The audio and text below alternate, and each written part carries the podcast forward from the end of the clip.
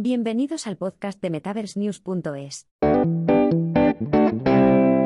¿Por qué el metaverso parece tan normal? En el metaverso, básicamente puedes hacer lo que quieras, así que ¿por qué todo se parece mucho a nuestro mundo normal?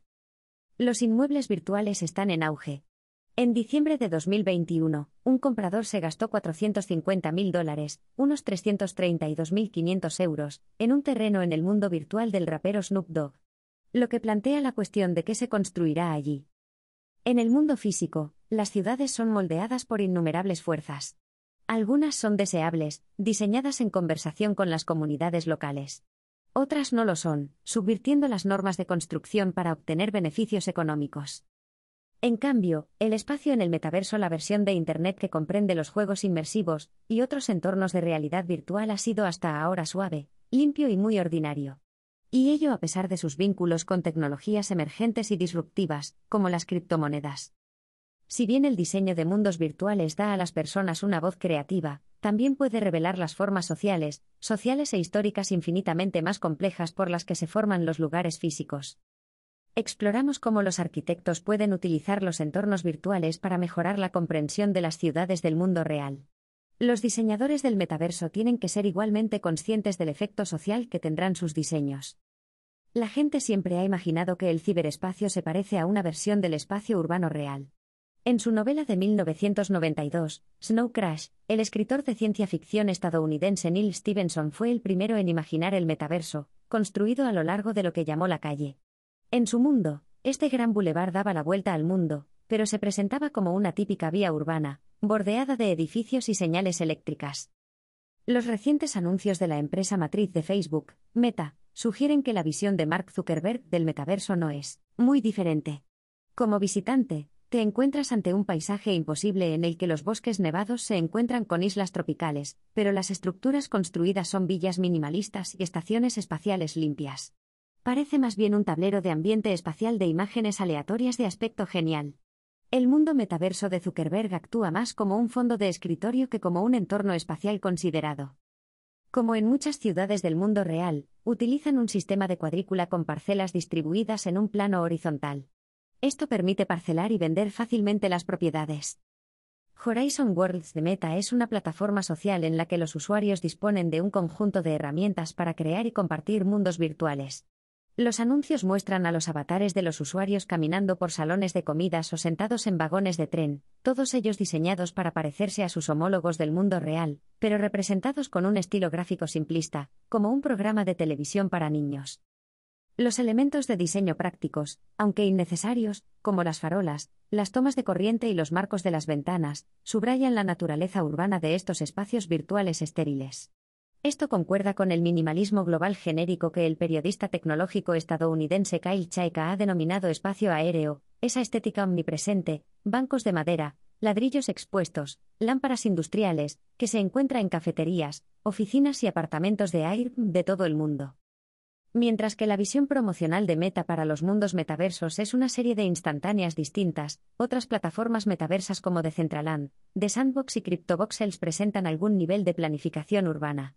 Como en muchas ciudades del mundo real, utilizan un sistema de cuadrícula con parcelas distribuidas en un plano horizontal.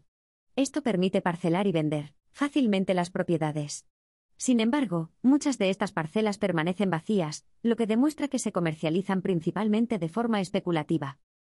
En algunos casos, se ha añadido contenido, edificios y cosas que hacer, ver y comprar dentro de ellos a las parcelas, en un esfuerzo por crear valor. El promotor inmobiliario virtual Metaverse Group alquila parcelas de Decentraland y ofrece servicios de arquitectura interna a los inquilinos.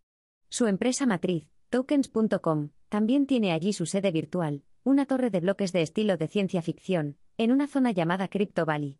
Como muchos otros edificios del metaverso, sirve de símbolo espacial gigante, diseñado para atraer a la gente hacia él. Otras estructuras de Decentralandia incluyen una recreación de un bar de buceo de Miller Lite y un santuario de neón que promociona a la diva virtual japonesa Edo Lena. También hay innumerables galerías de arte de cubo blanco que venden NFT, certificados digitales vinculados a obras de arte, como la de No. Artículo. Estas estructuras se parecen a las galerías del mundo real, pero simplificadas y descontextualizadas. En su libro de 2012, Building Imaginary Worlds, El teórico de los medios de comunicación Mark J. P. Wolf dice que los mundos ficticios suelen utilizar los valores predeterminados del mundo primario, es decir, el mundo real, para muchas cosas, a pesar de todos los valores predeterminados que pueden restablecer. En otras palabras, como todo en el metaverso se construye desde cero, técnicamente no tienes que hacer referencia al mundo real en tus diseños. Pero mucha gente decide hacerlo de todos modos se decantan por características arquitectónicas familiares en sus edificios virtuales, porque así es más fácil que los participantes se sientan inmersos. Las investigaciones demuestran que así es como se han creado mundos artificiales en la vida real. La historiadora del arte Carolan Marlin describe el entorno construido de los parques temáticos de Disney como una arquitectura de la seguridad en la que la realidad está reforzada, es decir, elevada de forma que se siente a la vez nueva y cómodamente familiar. Otro lugar en el que se puede encontrar este tipo de arquitectura plusada es Las Vegas. La ciudad de Nevada ha sido descrita por los historiadores urbanos Al Rodman y Mike Davis como un gran laboratorio. Las empresas de allí han creado espacios urbanos como collajes de otras ciudades, como París y Nueva York, en un intento de probar todas las combinaciones posibles de entretenimiento, juego, medios de comunicación y ocio. Las ciudades reales están optando por emularse en el metaverso. El Metaverse 120 Centre de Corea del Sur proporcionará servicios públicos tanto recreativos como administrativos. El proyecto es una de las pocas iniciativas metaversas dirigidas principalmente por un gobierno, como parte del nuevo Acuerdo Digital de la Nación para la Infraestructura Digital Pública. El objetivo es fomentar la tecnología de las ciudades inteligentes, preservar y mostrar el patrimonio y acoger festivales culturales. Las investigaciones demuestran que el diseño de los espacios urbanos públicos ha evolucionado a la par que el comportamiento de las personas en ellos. Del mismo modo, el éxito del metaverso lo utilicen las personas o no dependerá en gran medida de los entornos que se creen. Los espacios virtuales tienen que ser cómodos para que la gente acceda a ellos, y lo suficientemente atractivos como para que vuelvan a ellos. También tienen que aprovechar y ampliar lo que los diferencia de los espacios físicos. Trasplantar simplemente al metaverso la lógica de la promoción inmobiliaria y el comercio del mundo real podría recrear la estratificación social y económica que encontramos en las ciudades del mundo real, lo que socava el potencial emancipador del metaverso.